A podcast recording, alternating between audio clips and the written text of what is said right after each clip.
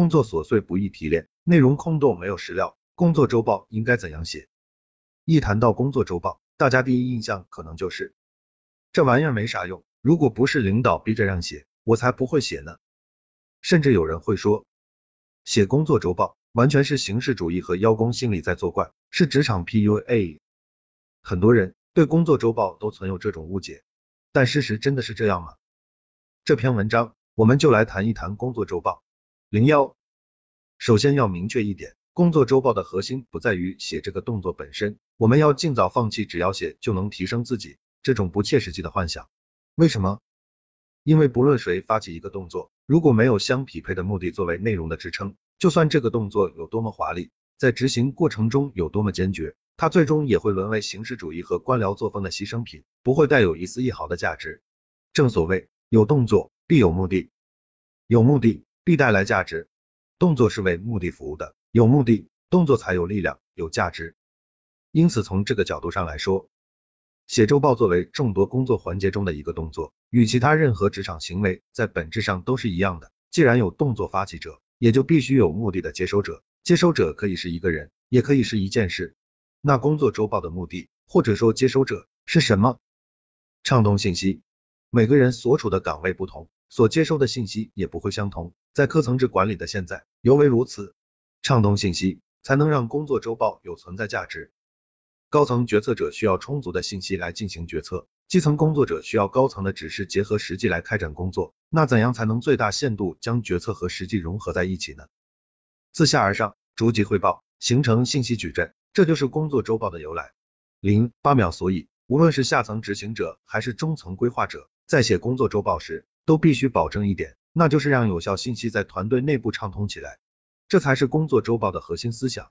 零二，第二点，我们要明确，畅通信息不是简单堆砌信息，更不是牢骚满腹指责他人，其基本原则是实事求是，积极进取，推动落实。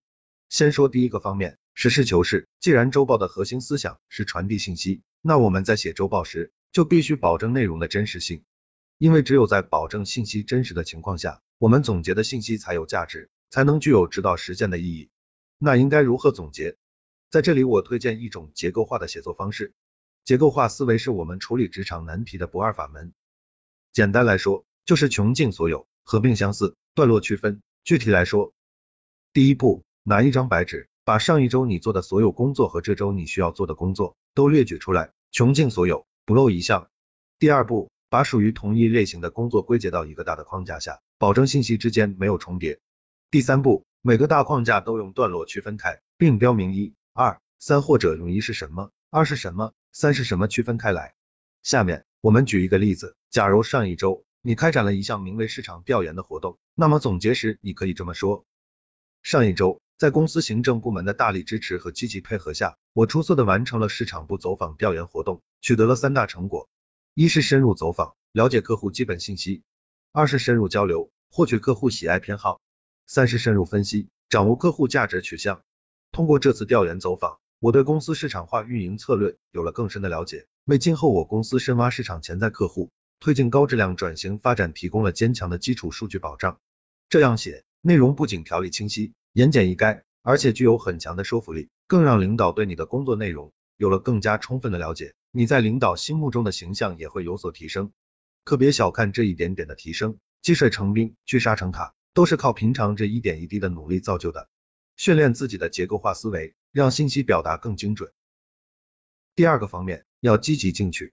良好的工作态度永远是你职场晋升的敲门砖和助推器。工作简报虽然只是每周一次例行的书面汇报，但是它也是一次你向领导展现自我、进行有效沟通的机会。要知道，在职场上，有沟通才会有机会，有交流才会有所得。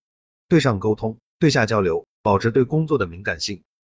因而，在工作简报中，一定要把自己进取的一面、奋进的一面向领导展现出来。这样做，不仅是在向领导暗示你比同部门其他同事更细心、更踏实，更是在向领导表明你比他们更进取，更想获得能力的提升。比如，在上一周，你和同事分别走访了五名客户，其他同事写到这里就结束了，因为他们无事可写。但你不一样。你把走访看成了一个动作，因为有动作就必有目的，所以你主动的去分析在走访过程中遇到的哪些问题，这些问题你是如何化解的，最终达到了一个什么样的效果。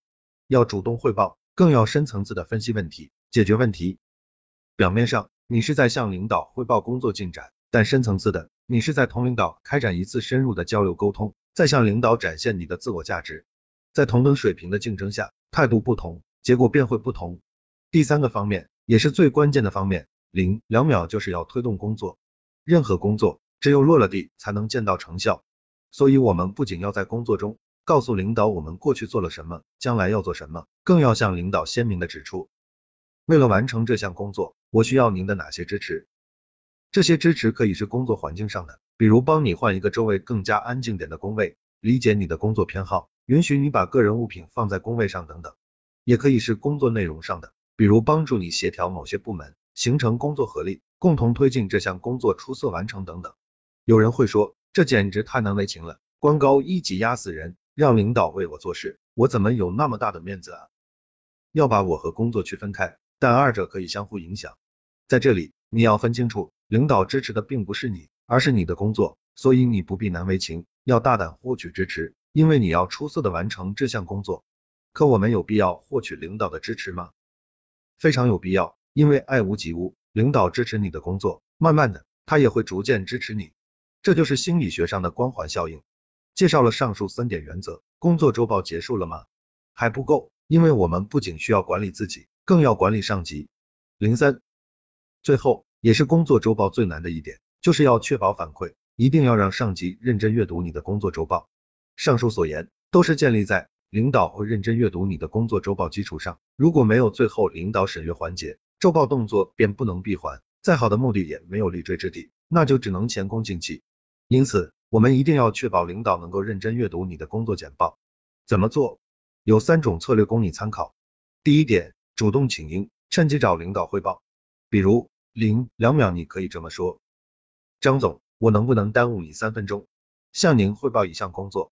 这是我本周的工作简报，您过目一下。您看，如果我总结的内容和列举的计划没有什么问题，我就按照这个工作计划执行了。如果存在不适当的地方，您可以提出修改意见。最近不是在提倡 OKR 吗？我想提升一下，锻炼锻炼自己。第二点，列出清单，让众人监督执行，将工作周报中所列举的本周计划总结凝练成一个个具有可操作性的微清单，将清单写出来，放在电脑桌旁。